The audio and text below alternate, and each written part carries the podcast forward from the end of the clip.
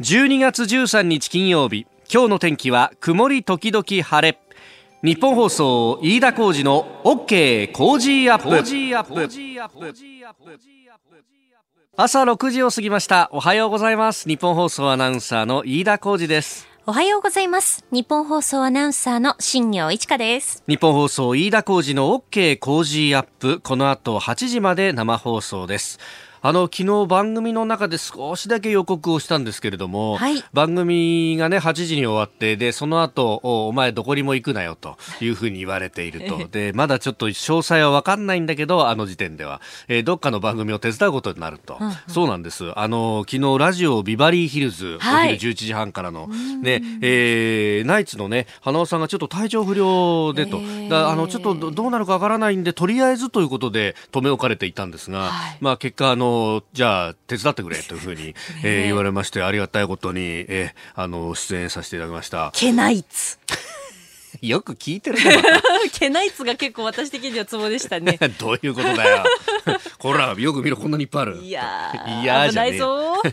あの、聞いてくださった方、メールもいただきまして、埼玉大宮区の47歳、三橋のマイケルさん。ああ、結構いつもいろんな番組聞いてくださってますね。ありがとうございます。ビバリー聞きました。花さんの代打お疲れ様でした。飯田さんのリーチマイケルのスピーチや、田中さんの泣き真似が面白く腹を抱えて笑いました。ありがとうございます。清水美智子さんとも絡みも面白くて最高でした。と。あのよかったら、まあ、あの、ここのリーチマイケルのスピーチとかですね、ちょうどだから一昨日が、あの、パレードがあったもんでですね、はい、そその時のスピーチを、あの、真似しろっていう無茶ぶりが、こう来たんですけど、えー、いや、真似するっつったってね、えー、あの、低い声で、リーチマイケルです。こういうふうにやるしかない。日本、本当、盛り上がってよかった。感動した。今日は、リ、こう、ありがとうみたいな。ひどいな。あの、田中さんというのは田中文明選手ってね、はい、あの、日本代表の、ずっとパレード中泣いてたっていう、うん、泣いてるのどう真似したらいいんだと思ってさ、とりあえず、ああ泣いてみたんですけど、それじゃ野々村誠さんでしょっていう、ね、そうですよ。大変失礼いたしました。あの、わちゃわちゃやってましたけども、よかったら、あの、タイムフリーとかでまた聞くことができますんで、んはい、え、あの、これはもう笑い飛ばしていただければという感じで、え、あの、ビワリーヒルズは、あの、お肉のプレゼントがね、ねそうなんですよ。昨日は、あの、清水美智子さんの、あのふるさとでもある飛騨牛飛騨のプレゼントでしたが今日もまたお肉プレゼントあるということなんでね。そうなんですよね、うん、ぜひお聞きいただければと思います。今日は、えー、高田文夫先生とそして松村邦弘さん磯山さやかさんはい。あお肉はですね常陸牛ですって。そうか。磯山さんのふるさとだ。はい。うん、えー、週刊 IQ クイズ商品賞金も3倍になるということですのでぜひお聞きいただければと思います、はいさあ最新ニュースピックアップいたします。スタジオに長官各紙が届いております、えー、今日はですね昨日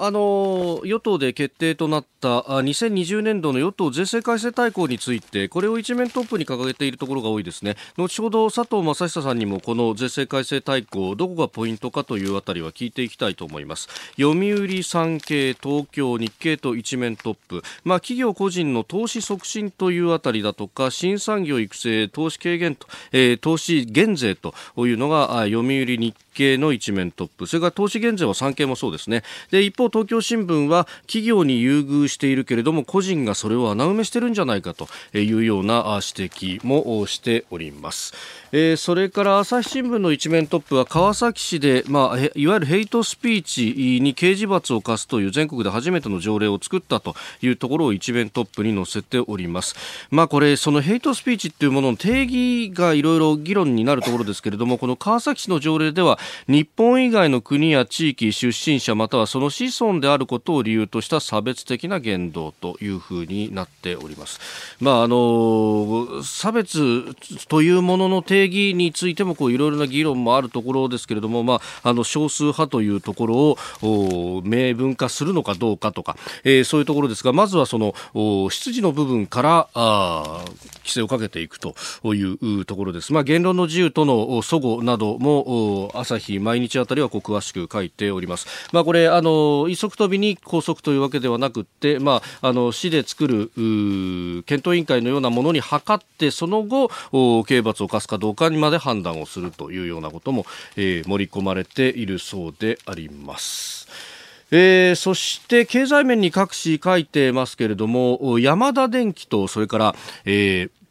大塚家具のこう提携というなんか傘下にも入るというようなことがありまして昨日それが、えー、記者会見もされました、えー、大塚家具山田電機統合と、まあ、山田電機はリフォーム家電、えー、を売っている。で、えー、大塚家具は家具を売っていると。同じ家の中をきれいにしたりとかリニューアルしたりとか、えー、そういうところでかなりシナジー効果があるんじゃないかというようなことが、えー、言われております、まあ、あのその前にねすでに業務提携という形でやってたんですけれどもこれあの中でですね中でというかこの業界に非常に詳しい人に、えー、話聞いたりなんか、えー、ちょっとしたんですけれどもあのね、えー、2人並ぶと山田会長とそして大塚久美子社長なんか親子みたいに見えるよねっていうところでいやこれが実はあの山田会長にはあのお嬢さんがいたんですが2003年に交通事故で亡くなられていたと当時26歳と。であのもし生きてらっしゃったらちょうど久美子社長と同じぐらいの年格好ということもあってであのこのお嬢さんに、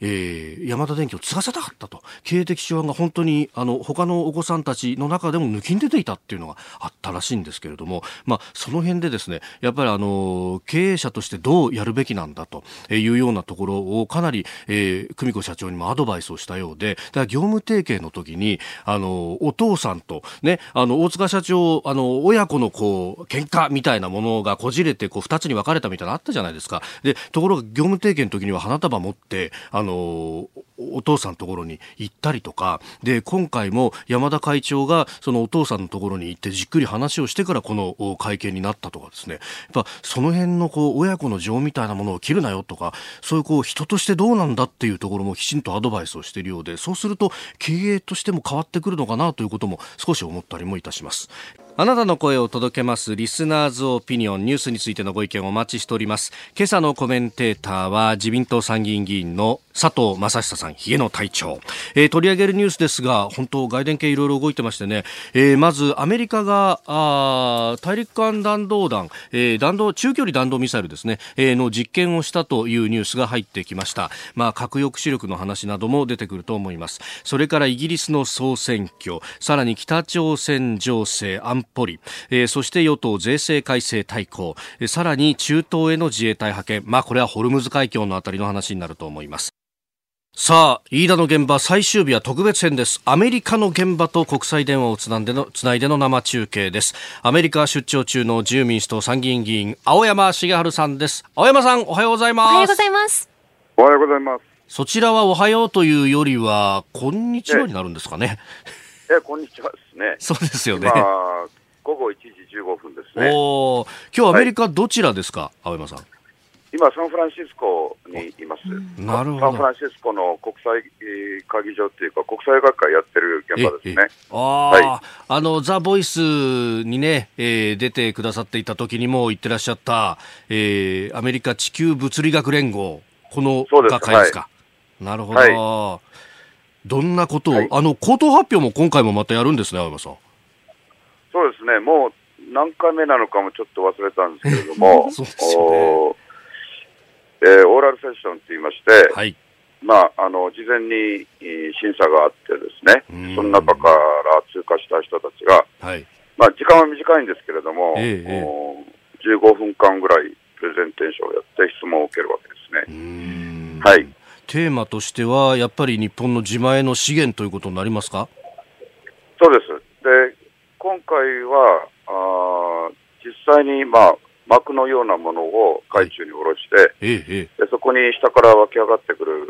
メタンハイドレートの粒々を、うんうん、どういう技術で、まあ、補修補修っていうのは捕まえて集めて、はい、それからそれがやがてそのどういうふうに資源にできるのかっていう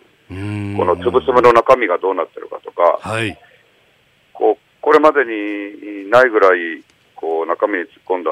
やっぱ専門的な内容になります。えー、はい、そうやって集めて、それをこう地上に持ってきてっていうところまでいくと、本当、だんだんとこう実用っていうものが近づいてきてるっていう感じはありますよね。そうですね。あの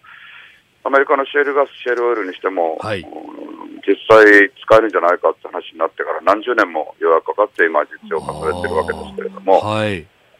まあ、シェールガス、シェールオイルの場合は、あ地球環境に、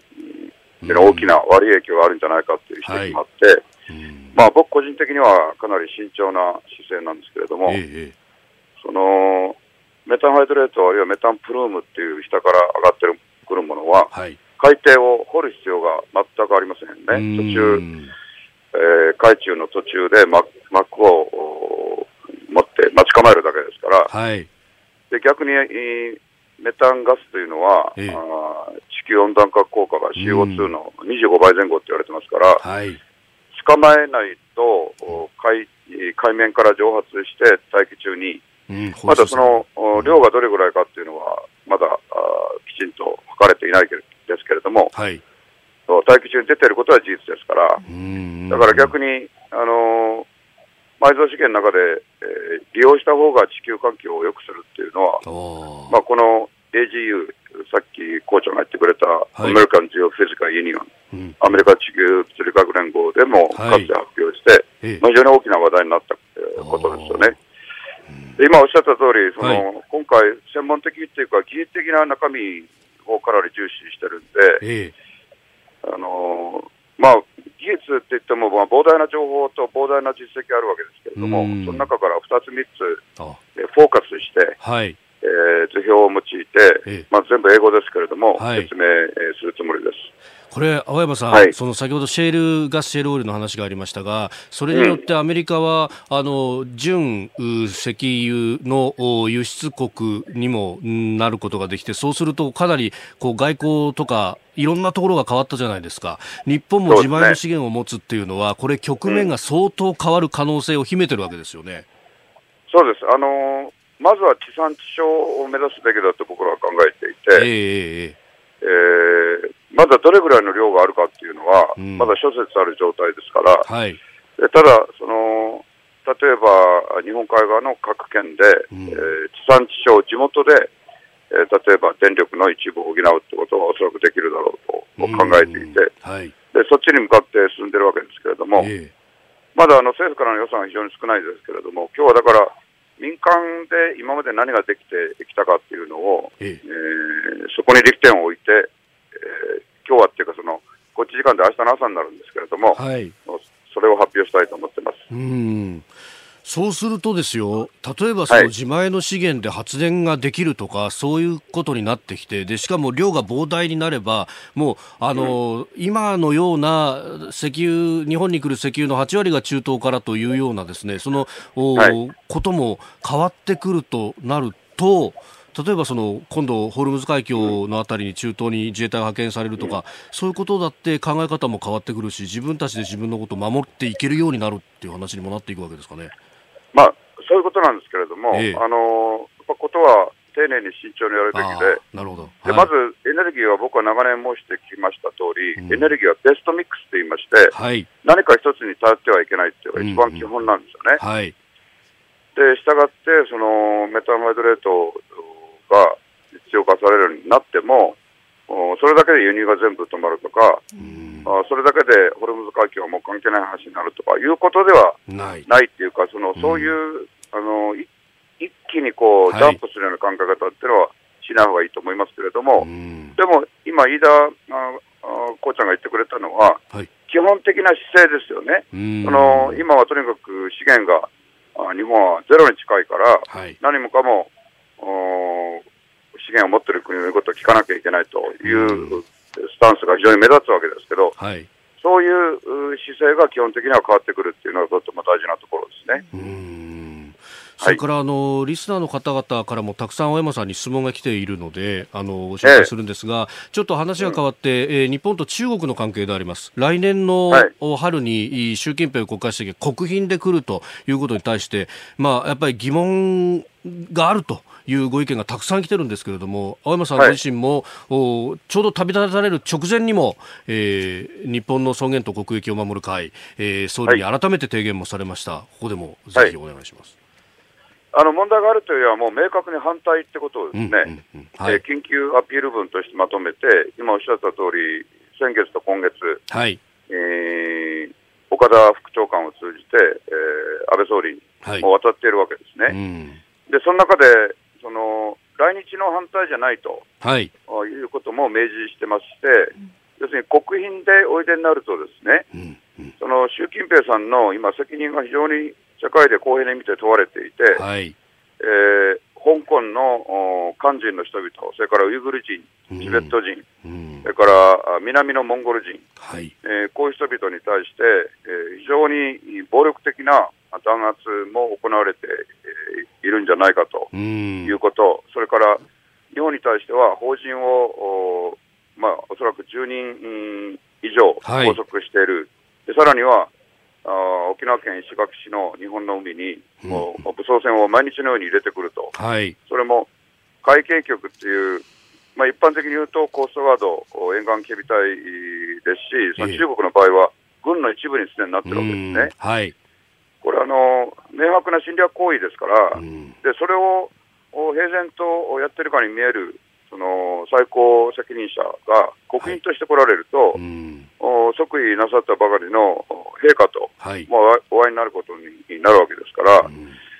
そういうことを陛下にお求めするのですかということも含めてですね、うんうん、あのさらには日本が全く誤解されてしまいます。その、うん了解を犯されても構わない、はい、それからあ人権に対する暴力的な抑圧があっても、それは見て見ぬふり、うん。えー、国家の賓客として迎えるという、まあ、あの世界が心配していることに全く真逆のことを、うん、やればですね、はい、あの日本外交に対する信頼そのものが失われますから、うん、まあ、ことが非常に重大であの、それから僕は総理サイドに申し上げているのはですね、はい、1月の11日に台湾の総統選があるんですけれども、はい、その香港に対して非常に極端な、あのえー、抑圧姿勢を取っている中国ですけれども、実は総統選で、はい、え中国の気に入らない蔡英文総統を有利にしかねないから、もともと香港のために急に台湾の総統選の状況変わって、そうですね、変わりましたね、えー、非常に劣勢だった蔡英文さんが、あの一点優位に立ってるわけですよね。はい、だから実は、ああ見えて今、あの遠慮ししながら中国動いてるんですよね。おあ、えー、じゃあ終わった後がってことですか？えー、終わって、その中国は一体あのどんな、うんうん。暴力に出てくるかもしれないという状況で、4月に来てもらうというのはですね、国賓で来てもらうというのは、これはあの通常の来日ですと、いろんな儀礼行事があっても、安倍総理がしっかりものを言う場にもなるわけですけれども、だから、どういう状況、どういう国であっても、首脳同士の交流はしなきゃいけないけれども、国賓として来てもらうっていうのは、違うだろうあのえわざわざ、その日本が、こう全部を認めるかのような姿勢を示すわけですから、だからあの安倍政権、この今までの危機どころじゃない、本当の致命傷になりかねない危機を4月に迎えることになりなりますよということを、うん、はいえー、総理サイドに申し上げてるわけです。わかりました。青山さん、ちょっと時間がなくて申し訳ないです。今度ぜひ、あの、はい、スタジオでじっくりとお話を伺いたいと思います。どうもありがとうございました。はい、はい、ありがとうございました。えー、自由民主党参議院議員、青山茂春さんに聞きました。さあ、7時台はコメンテーターの方々とニュースを掘り下げます。えー、今朝は自由民主党参議院議員の佐藤正久さんにお越しいただきました。おはようございます。おはようございます。よろしくお願いします。よろしくお願いします。国会議員の方々って早起きなんですか？会議がね、ええ、8時間ほぼ毎日ありますし、特に今みたいな予算とか、ええ税制改正の時期は7時半とかいうのもあれば。リスナーの皆様にプレゼント。働く人の心を育てる月刊誌「モラルビズ」300円今なら1冊無料で差し上げています。職場の風土を変えたい。上司や同僚部下との人間関係を良くしたい。ビジネス現場で直面する課題解決方法人間力を高めるヒントが満載。ものを作るだけじゃつまらない。人を作る企業を応援したい。公益財団モラロジー研究所発行モラルビズ。詳しくは日本放送飯田浩司の OK 工事アップホームページのバナーをクリック。モラルビーズ7時台はコメンテーターの方々とニュースを掘り下げてまいります。今朝は自民党参議院議員の佐藤正久さんにお越しいただきました。おはようございます。おはようございます。おはようございます。よろしくよろしくお願いします。佐藤さんには番組エンディングまでお付き合いいただきます。では最初のニュースこちらです。アメリカが弾道ミサイルの発射実験。アメリカ国防総省は12日アメリカとロシアの間の INF 中距離核戦力廃棄条約で制限されていた地上発射型の弾道ミサイルの発射実験を行ったと発表しました。アメリカによるミサイルの発射は8月の INF 条約破棄の執行後2回目ということになります。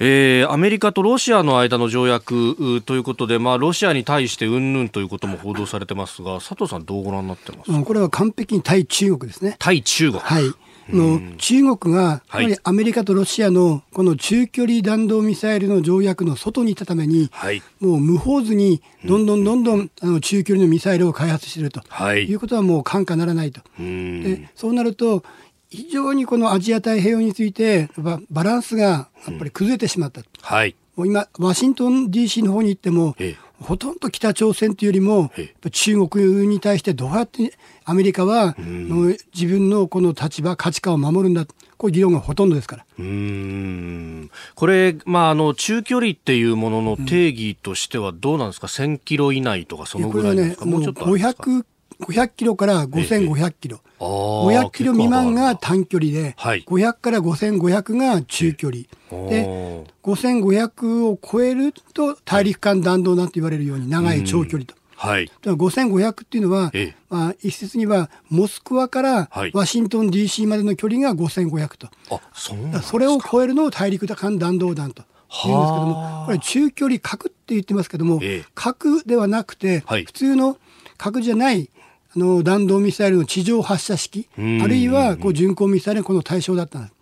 当然この今年北朝鮮が4回ほどあの、はい、ソ連ロシアからこう入ってきたと言われるイスカンデルタイプの、まあ、KN23 とかいう人もいますけども、はい、4回撃ったんですよ。えこれはもともとロシアが持っている500キロを超えキロを超えるミサイルでしたから、うん、これがアメリカは問題だというようなことを理由に、今回離脱をしたわけですけれども、えー、実は同じも北朝鮮持ってるし、中国はもっと持ってますから。うん。中国はもっと種類も多いし、多いですね、長さももうい。ろいろあるということですか？はい、それでどうやってその中距離ミサイルに対抗するんだというときに、はい、アメリカは日本にもグアムにもハワイにも韓国にも、うん中距離ミサイル持ってませんから。うん、この条約があったから。はい。だからバランスが崩れてるんです。はい。だから今、アメリカの方は、どういう形でその中距離のミサイルをこのアジア太平洋地域に配備しようかと、はい、いうことを検討していて、でただその一方で、能力がなければ対応できませんから、はい、今実験を始めたと。いうことだと思います。これ、まあ、条約によって実験も禁止されたっていうのが、そのまあ、80年代の終わりぐらいからですよね、はい、やっぱそこの部分での技術差みたいなものっていうのが、結構ついてしまった、ということですか？当時は中国はそれほどの技術力なかったわけで、でまさにアメリカの相手はソ連とかロシアでしたから、はい、もう今はもうロシア以上に中国っていうものがものすごく大きなウエイトを占めていて、今米中の貿易戦争と言われてますけども、はい、あれは2階建てになっていて、うん、あの一応上あの上物はね、はい、貿易の赤字をいかに解消するかと。いうええ、実際土台は中国の産業構造をいかに、えー、変えるかと、うん、つまり、はい、特定の企業への莫大な産業補助金とか、あるいは知的財産を盗む、はい、あるいは、えー、アメリカ企業が中国の方に進出したらの技術、うん、技術を強制的に移転させるとか、うん、そういうものを、えー、なくさないと、はい、アメリカのこの地位が、技術的な地位がもう失われる、うん、中国にどんどん抜かれてますから、はい、例えば、私も驚いたのは、中国がアメリカに先んじて、月、ムーンの月の裏側に着陸させたんですよ。はい、あれものすごい技術で、地球の、地球から見て月の裏側は、通信が一旦通じないんですよ。邪魔で。月自体が邪魔になっちゃう。はい、よって、中、はい、中継の衛星がなければ、はい、電波が届かない、えー、そういう中継の衛星を用いながらでも着陸させアメリカはこれやばいというんで、月の方へのプロジェクトも開始をすると。まあ、ある分野においては中国がどんどんどん、えー、出っ張ってますので、非常に警戒しているようです。おはようニュースネットワーク、えー、取り上げるニュースまずはこちらです。EU からの離脱か残留かイギリス総選挙今日午前にも体制が判明。EU ヨーロッパ連合からの離脱の是非を問うイギリス会員の総選挙の投票が先ほど日本時間午前7時に締め切られました。ジョンソン首相が過半数を獲得できない場合保守党が過半数を獲得できない場合連立政権の樹立を模索するようですがこちらは厳しい状況で来年1月末の EU 離脱は極めて不透明となります。今日午前にも体制が判明する見通しです。えー、地元 BBC 放送が伝えた獲得議席の予測によりますと保守党が第一党を維持した上で過半数を獲得する勢いであるということも速報で伝えられています。さあ佐藤さん、これ、まあ、どう見るというか、まあ、他国の話でもあるんですけれども。いやこれ他国じゃないんですよ。日本にもものすごい影響があって、うん、日本とアメリカのの、えー、経済関係貿易関係にも大きな影響が出るんですよ。はい、もうえー、離脱の国民投票からもう3年経ったでしょ、はい、3年何も決まらない3年間、うん、その間に、うん、日本のやっぱ金融関係含めてイギリスに本社を置いたところが、はい、もう、えー、ヨーロッパのドイツとか、うん、他の国の方にの機能を移しておくところもあれば、はい、これが仮にこの保守党が過半数をある程度安定的に取ればね、はい、もう1月31日に離脱ということになるんでしょうけども、はい、それから、えー、この来年の12月31日までの間に、はい、その間が実は次は勝負ででそれまでの間にこの EU からイギリスが出ますから、はい、日本とイギリスの間でも経済連携協定かなんか結ばないと、はい、WTO のレベルになってしまうガーンって完全上がっちゃうんですよ。はいこうすごい大きな話で、日本との EU とは EPA 経済連携協定ありますけれども、はい、EU から抜けちゃうわけですから、えー、えー、えー、普通のある意味国にまずは戻る戻っちゃうので税金、関税がお互いの、えー、やり取りが WTO レベルに上がっちゃう、はい、それを1年弱の間にできるかと。はあ。これは相当イギリスはアメリカとも他の国、いろんな国とやらないといけないわけですから。まあ、あの、理論上はそうですよね。ほとんど全世界の国ともう一回交渉しなさなきゃならないと。そうでしかも日本の場合は国会を通さないといけませんから。批准しないといけないから、合意だけじゃダメなんですよ。そうか、だから、だから、来年の秋の臨時国会で通さなければダメなんです。はいえーえー、だからイギリスはね、あの、12月31日までじゃなくても、はい、もう一回伸ばすということは、協定上はできるんですけども、ジョンソン首相はやらないって言ってますから。ああ、そうかそうか。もう何が何でも離脱はするんだ何が何でももう、離脱は、この今年来年中に決着をすると。え12月31日まで全部やるって言ってるんですよ。でも相手の国がありますからね。そうですよね。結構大変なんです。え、じゃあ事務方が交渉できる、こう、期間っていうのは、ほぼ半年ちょっとぐらいですか、ね、そうですね。はあ、しかもその半年を他の国々と奪い合うわけですか。そうそうじゃないとあの臨時国会間に合いませんから。なるほど、はい、これあの、イギリス側もその EU に加盟していた時期っていうのは、うん、自分たちでその関税だとかの交渉って全部できなかったわけですよね、そその辺事務方って足りてるんですかね？だから大変だと思いますよ、しかも、その中身が、はい、もちろんのイギリスも国会にかけないといけないでしょうから。あ向こうは向こうでうん、それは大変だと思います、うん、そうですよね、はい、今どこの国との貿易協定の審議してんだっけみたいなことになるわけですね。でもそれだけじゃないですからね向こうの外交案件はね。うんそうですよ、ね、いろんなで日本と違って海外にいっぱい領土を持ってますから、なるほど。その関係の支援なんかも結構予算的にも、はい、あるいは軍事的にも大変ですから。あ南太平洋にも持ってるんですから。そうか、はい、そうですよね、はい、これ全く一言ではないと。だからここはしっかり見とかないと、はい、ももともとやっぱ金融的にも非常にロンドンというのは大事なところでしたから日本にとってもね、これはどうなるのかと含めて非常に影響が出ると思います。これ、まあ、あの日本との間の、まあ、貿易防衛産業の部分でもかなりこうつながりがあったりとか、まあね、これからはねそういう部分をつなげたいっていうふうに言うんですけども、はい、なかなか日本の場合はいろんな法的な縛りもあってそこは難しいところはありますけどもいずれにせよ、はい、えー、やっぱり日本とイギリスっていうのは、えー、の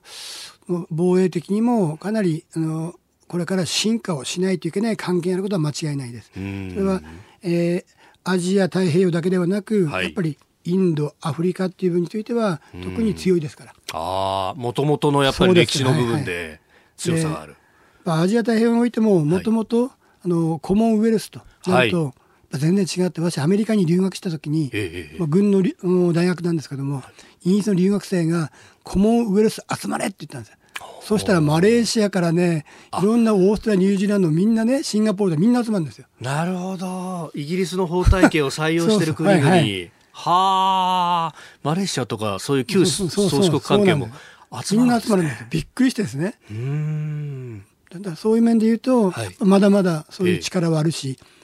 でやっぱエリザベス女王が原始の国もいっぱいありますからね、カナダもニュージーランドもオーストラリアも。はい、そっかそっか、はい、その例えば情報網であったりとか、人的な交流であったりとかっていうのは、今度はカリブの中米とはもっといっぱいありますから。か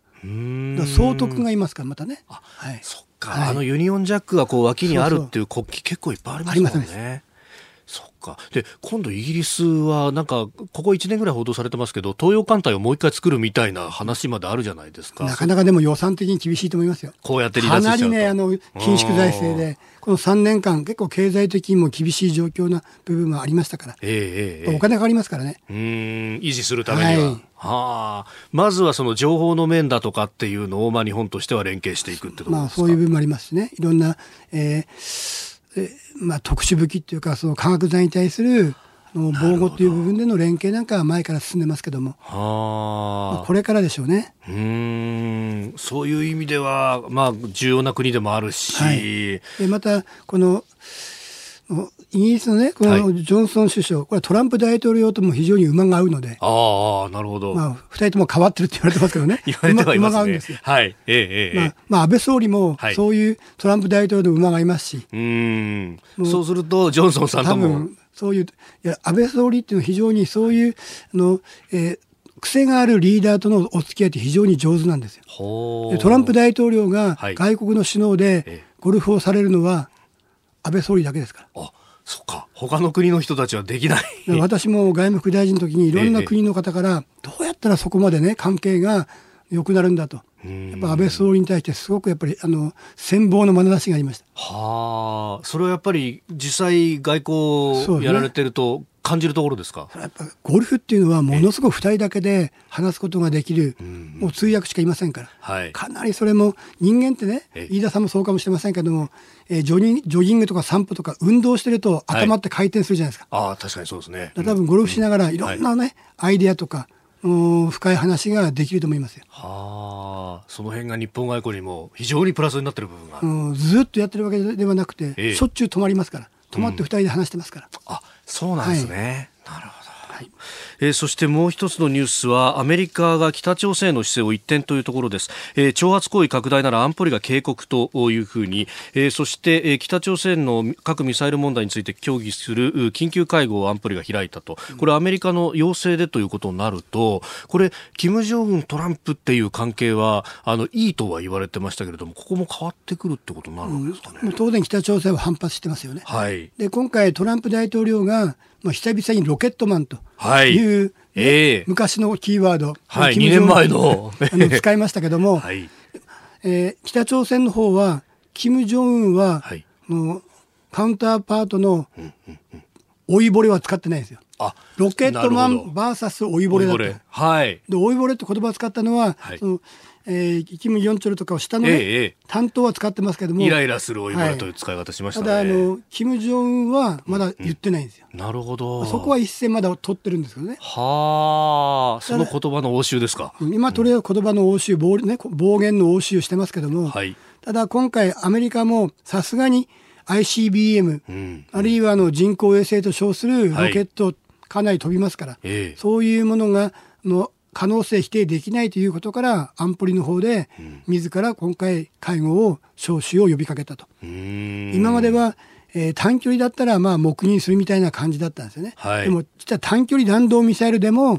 国連安保理決議違反なんです。弾道ミサイル技術を使ったものはダメだと言ってますから。はい、で今回あのトランプ大統領とかなかなか短距離はこう言及しなかったんですけども今回アメリカの国連大使が安保理会合の場で短距離弾道ミサイルといえども安保理決議違反だともう一歩踏み出しましたから。はいだから、決議違反なんだから、じゃあ制裁もかけるし、まあ、この先は態度も変わるぞと。これ、どうですか？外交的な脅しですよね。でもそれに対して北朝鮮が簡単に、うんうん、はいはいっていうわけありませんから。もう北朝鮮外交はやっぱしたたかですから。はい。だからえー、実際あの私を講演でね聞くんですよ、えーはい、皆さんと。金正恩が核ミサイルを放棄すると思いますかと、ほとんどの人は思わない。確かに、ね、だったら備えないといけないし、実際、この、うん、えー、今年もミサイルいっぱい撃たれましたけども、はい、間違いなく技術は上がってるというのが大方の見方ですから、射程が伸び、精度も上がってますから。迎撃の体制をきちんと作らなきゃならないということですね。続いて、教えてニュースキーワードです。与党税制改正大綱。自民公明両党は昨日2020年度の与党税制改正大綱を決定しました。ベンチャー企業への出資や次世代通信規格 5G への投資を後押しするための企業向け減税が主な柱で今回の改正によって国地方を合わせて年で数十億円規模の減税となる見通しです。メールもたくさんいただいております。としこちゃんは67歳川口市の方、このベンチャー投資 5G に対する投資、日本の技術発展につながってほしいなと思います。素晴らしいという意見がある一方で、えー、いすみ市の笑顔で神抜さんは、5G 補助金、今更ですか？という ような、えー、ご意見もいただいております。まあ、ここがね、ポイントみたいに、えー、報じられておりますが、5G。そうですね。うん、まさにこのいすみ市のあの方のように、はい、今更っていうのは持ってる人も多いと思いますね、ええ。まあ、2年、3年遅いんじゃないかと、そしたらやっぱりこの 5G っていうものは、これからの、はい。えー、我々の生活、あるいはあの、まあ、防衛も含めて、いろんなも影響が出る分野で、はい、日本は遅れてるって言われてますよね、中国、韓国の方が進んでると、そこに中国、かなり進んでますから、えー、これについてはあのやっぱ成長の底上げっていう面でも当然今からやらってあのやらないといけないことなんですけども、ただこれですね、はい、あの気をつけないといけないのは、うん、セキュリティとの関係も出てくるんですよ。で実はあの、はい、今年アメリカが中国とかなり覇権争いという観点から、はいえー、安全保障に関する分野については、ファーウェイとか、はい、ZT というものを締め出す動きが、はい、のアメリカ国内であり、それが同盟国のイギリスや日本の方にもだんだんそれが広がっているというなると、はい、5G の基盤を、のファーウェイが得意ですから、はい、そういうものをどんどんどんどんあの、え使ってしまった場合、これアメリカからもう安全保障の観点からまかりならんという圧力が、今年以上に来年、再来年、まあ、よく米中デカップリングって言いますけども、はい、そうなると、来る可能性は否定できない、本当にできれば自前のそういう技術基盤というのを持っておかないと、牛耳られてしまう、例えば GPS ってありますよね、はい、位置情報。はい、中国はアメリカの GPS に離れると、はい、で測位衛星はアメリカ以上に30何機も上げて、で北斗という自前の GPS を持たないと、はい、いざっていう時に戦えないと、アメリカに全部遮断されてしまったら、はい、GPS がなければ、位置情報がなければ、あの生活だけではなく軍事もみんな終わりですから、同じように今、どんどんデカップリングが進んでるんですね。はい、で経済力を使って自分の外交、軍事目的を達成しようという動きがやっぱ顕著ですから、この前のキリバス、ソロモン諸島も、まさに台湾断交も、これも経済力を使ったもの、例えば韓国も、実は中経済は中国、はい、安全保障はアメリカと、また先状態になっていて、アメリカが、えー、サードミサイルと、弾道ミサイル迎撃用のものを、えー、韓国置いた、えー、サードですね、はい、それをロッテの所有するゴルフ場に置いたら、何が起きたか。中国から団体旅行客は全部キャンセル。えー、で、中国のロッテマート、はい、いろんな理由つけて全部営業停止ですから。うんうんうん日本の場合は尖閣を呼吸化したときに、はい、かなり日本企業が向こうで焼き討ちにあったり、レアアースが入ってこないってこともありましたよね。日本人の拘束もありましたよね、はい、あの時もね。だから同じように、この 5G 含めてそういう基盤技術っていうものは、ある程度自分で持っておかないと、他の国に頼れば頼るほど、いざっていう時に、じゃあ、アメリカを取るのか、中国を取るのかとなるので、これ税制だけではなく、戦略を持って、この 5G、あるいは量子通信、これやらないと、の将来大変なことになると思います。うん。これあの企業サイドはファーウェイのものはでも安いからさって言って安くて質がいいんですよね。しちゃうんですよね、はい、でもそれは場合によってはね、はい、その企業が、えー、の安全保障関係で宇宙関係の仕事に携わっていたらいずれごっそりどうするんだと。で、それ逆に、あの、えー、中国との取引やってるんだったら、はい、もうお前のとこはもう排除と言われる可能性があったら、もう会社倒産しますから。サプライチェーンが大変なんですよ。アメリカのサプライチェーンに入るのか、はい、中国のサプライチェーンに入るのかっていう踏み絵を踏まされる可能性もゼロじゃないので、非常にそういう、えー、5G 基盤技術とかいうものについては気をつけた方がいいと思います。はい、え今日のキーワード与党税制改正大綱でした。続いてここだけニューススクープアップです。この時間最後のニュースをスクープアップ中東への自衛隊派遣、イラン大統領との会談後にも閣議決定する方針。政府は中東海域の情報収集強化を目的とする自衛隊派遣について今月23日に閣議決定する方針を固めました。安倍総理がイランのローハリ大統領と20日に会談し自衛隊派遣の意向を説明する見通しだということです。えー、ローハニ大統領は今月19日に来日ということであります。まあ、この中途派遣については本当たくさんの方からメールやツイッターで質問もいただいておりますが、雪の渡り鳥さんは西東京市65歳の方、えー、どんな見解なのか楽しみに聞きたいですと、まあ、これ、その調査研究での派遣というあたりというのは、うん、まあ、佐藤さんご自身も委員会であったりとか、はい、あるいは自民党の部会合同会議などでも、えー、その懸念点であるとか、どうしたらいいっていうのはね、いろいろ発言されてますよね。うん、実は私も外務副大臣の時からこの話がもう始まっていて、はい、私もずっぽり中にいた人間で、私は今回のやっぱ派遣というのは、はい、えー日本の油の8割が、まさにこのペルシャ湾、ホルムズ海峡を通ってきているということから、はい、えー、日本が何もね、しなくていいっていうことは多分ならないだろうと。ただそれただ一方で、はいのこれ今回の自衛隊の派遣は外交とものすごく連携をしながら運用しないと、非常に隊員の安全確保も守らなならないと、はい、なぜならば、イランがアメリカと対峙をし、まあ、一方で同じ湾岸の中でイランはサウジアラビア、あるいは UAE と対峙をし、でまた、えー、カタールも UAE とあるいはサウジと断交中という状況なんで、ものすごく複雑なんです。で、日本はイランとも伝統的な外交関係ありますし、うん、一方でアメリカは同盟国だし、はい、サウジが日本の一番の原油の輸入先ですから、非常に外交が絡んでいるとい。うとこ。はいなので、非常に日本は中立性という部分が求められる。一方で、ローハニ大統領来ますよね。はい、私ものの、これまであの外務省の方にも、今回大統領が来てから閣議決定した方が、イランを刺激しなくて済むからその方がいいよってことを言っていたんですが、はい、その方向にま動いてるようですけども、えー、なぜならば、はい、ここはねの、リスナーの皆さん日本と違うのは、はい、大統領でしょ、えーえー、権限が強いと思うじゃないですか。そう思います、ね、ところがその正規軍、うん、あるいは革命ガード、治安自体、警察は大統領の指揮下にないんですよ。そうなんですか？景気正規軍も含めて、はい、ないんですね。ないんですよ。これはその上に最高指導者と、はい、ハメネイ師という方がおられて、はい、彼の指揮なんですよ。しかも、あの正規軍よりも革命ガードと、アメリカの制裁対象になっている革命ガードの方が、装備は新しいんです。予算も多いんですよ。しかも今回のペルシャ湾、あるホルムズ海峡っていうのは、はい、大統領の指揮下にない最新鋭の装備を持ってる革命ガードが担当なんですよ。あ革命ガード、革命防衛隊なんて言い方もしますが。はい。はい、よって、あの大統領っていうのが国内基盤が盤石ではないので、やはり、あの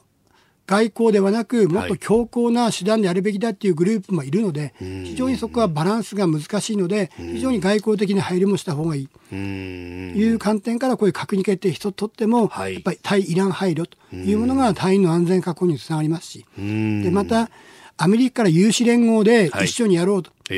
やった方が効率がいいに決まってるんですよ。ただの有志連合に入ると、やっぱアメリカと一緒って色がつけば、イランからすると、うんうん、特に革命ガードからすると、はい、やっぱ面白くないでしょうし。うん、あいつ敵方に付き合ったなってことになっちゃうでしょ？うん、でしかも有志連合になると今度日本の憲法上の制約もあるんですよ。お互いに相互防衛するのが、はい、有志連合の当たり前です当たり前。はい。ところが。そこがやっぱ集団的自衛権とか武器の使用の観点からできませんから。うんうんうん。そうなると、ねはい、自主自主派遣。はい。有志連合に入らずに自主的な派遣で中立性を持ちながら、はい、しかも安全性を確保した地域での活動となると、ペルシャ湾、ホルムズ海峡を外して、はい、このオマーン湾、アラビアの海の北部、あるいはアデン湾とい。うあたりが多分妥当だと思いますね。あ、ホルムズ海峡のその一番狭いところまでは入っていかずに、はい、ペルシャにも入らずに、はい、でそこは有志連合の方との方にそこは任せて、はい、えー、うちはその外側をやると。だその代わりえー、情報については連携をする観点から、はい、我々が取った情報も、うん、有志連合とかフランスいろんな部隊に渡す、はい、向こうの情報も我々がもらうとい。う形が一番いいと、はい、そのために、えー、連絡員をアメリカの部隊の方に派遣して、そこでお互いの情報交換をすると、そういう意味では連絡員の役割は今まで以上にかなり大事になってくると思います。それも有志連合の司令部ではなくて、はい、これはアメリカの司令部に行かせると。有志連合入れてもらえませんから。ああそっかそっかそっか。メンバーじゃないので。メンバーでオブザーバーでもないだろ？う、ってことになると。そこはあの軍の世界はすごい厳しくてメンバーじゃない人間は司令部に入れてくれませんから。今バーレーンの司令部にいるのは海賊対象の連絡いますけども、はい、海賊の情報はあってもそれ以外はありませんから。あそこは厳しく区別されてるわけなんですね、はい、今回、えー、この中東の方に新たに派遣することによって、はい、それ以外の、船舶の安全確保のための情報がアメリカの司令部に入ってきた部分を今度はもらえますから。うん。これその、まあ、今回、調査研究でまずは派遣すると自衛隊、はい、ああの防衛省設置法の、はい、中で、えー、やるということなんですけどこれでやるとその武器使用であったりとかっていうのは非常に、まあ、ほぼ丸腰に近いというふうな指摘をする人もいますが、うん、この辺っていうのは佐藤さんどうお考えですか、えーとね、あの実は調査研究では今までもいろいろ出してるんです。じゃインド洋でテロ対策やりましたよね。はい、あれはあの途中からあの新しい法律に切り替わりました。テロ対策特措法に。はい、それまでは調査研究で部隊派遣してるんです、うん、最初はそれで派遣してたという。例えば、あと北朝鮮の、はい、あの瀬取り隊はありますよね。船から船へ油を撃つ、はいうん、あれの監視も調査研究だ。なるほど。あと、極端と言うと、尖閣で、いろいろ海上自衛隊展開してますよね。はい。あれも調査研究なんです。なるほど。あ、そうなんですね。で、実際に尖閣でも、はい、あるいはその、瀬取りの方でも、ええ、今回はやっぱ手当もつく、やっぱある程度危険性があるのそういう手当がついてますから。なるほど。実績はあるんです。ただ今回、なんかそういう状況が発生したら、ええ、の調査研究から、はい、あの海上警備行動に切り替えると。だ海上警備切り替えると言ってもですね、はい、これも非常にあの、まあ、中身はいろいろ裁判言えませんけども、えー、対象船舶によってやり方変わるんですよ。はい、で今回日本関連船舶って言っても3つジャンルがあって、1つは日本船籍の日本船舶、関連船舶。船尾に日本の旗を掲げてるような。はい、うん、で今度は、えー、外国籍、はい、外国籍なんだけども、えー、日本人が乗ってる、はい、これも日本関連船舶。ああ、そっかそっかそっか。船員さんが日本人。はい、外国船籍なんだけど、はい、積み荷が日本向けとか、はい、あるいはその運営会社が、あの日本という場合は、関連船舶この間あのイランで穴開けられた船ってまさにそうですね。ただ船籍が日本の場合と外国籍の場合では、海上警備行動の発令の仕方が変わってくるわけです。国連海洋法条約で、はい、そういうの船籍の旗国、うんうん、旗国主義、はい、なので、ええ、日本船籍がどうかでやっぱその発動もそんな簡単ではないし、国際法との関係ありますから、はい、守り方も、うん、差が出る可能性ある。あさらに、今度は近くにね、うんうん、あの日本船籍ではない、まさに完璧な外国船籍で、はい、日本関連船舶ではない船から SOS が来たという時に、どうするんだと。うんうんうん、確かに海上警備行動ではそれ対応できないんですよ。はい、ああ、そうか。ただ、あの、シーマンシップは何かで救助はできるでしょう。ただね、武器使用を伴わない行動はある程度できる。警告とかね。はい。武器使用がダメですから。そのあたりの細かい、えー、あの対応要領っていうのは事前に詰めて、で訓練をして、派遣をしないと、や隊員の安全確保が図れませんから、そこはしっかり準備をしてから派遣をすべきだと思います、どうなんですか、本来なら、それって全部決めた特措法みたいなものを作ってあげた方が、現場としては動きやすいような気もしますあのただ、いろんな対応があるので、あいちいちそういうのをこっちでシミュレーションできない、特措法っていうのは100%じゃないんですよ。私もイラクに派遣されましたけど、えー、必ずね、えー、このグレーゾーン的には出てきますから。要は実際にはそういうグレーゾーンがあった時にも、しっかり対応できる。最終的には国が、はい、の責を持つという体制を取ることが、現場の隊員がしっかり動けるということになると思います。結局、憲法9条に最後の最後はこうぶち当たってくるわけですね、これね。他の国と同じ対応はできませんから。今まで一歩一歩やってきましたけど、ただ今回の派遣によって、非常にイランとの関係を含めた中東における日本のやっぱり役割っていうのは、みんなで考えるいい機会になろうかと思います。本当に日本の我々の生活も経済活動も中東の油に頼ってると。油がなかったらこう電気もね、この日本放送も運営できません。そうですね。確かに。えー、今日のスクープアップ中東への自衛隊派遣についてでありました。このコーナーも含めてポッドキャスト YouTube ラジコタイムフリーでも配信していきます。番組ホームページご覧ください。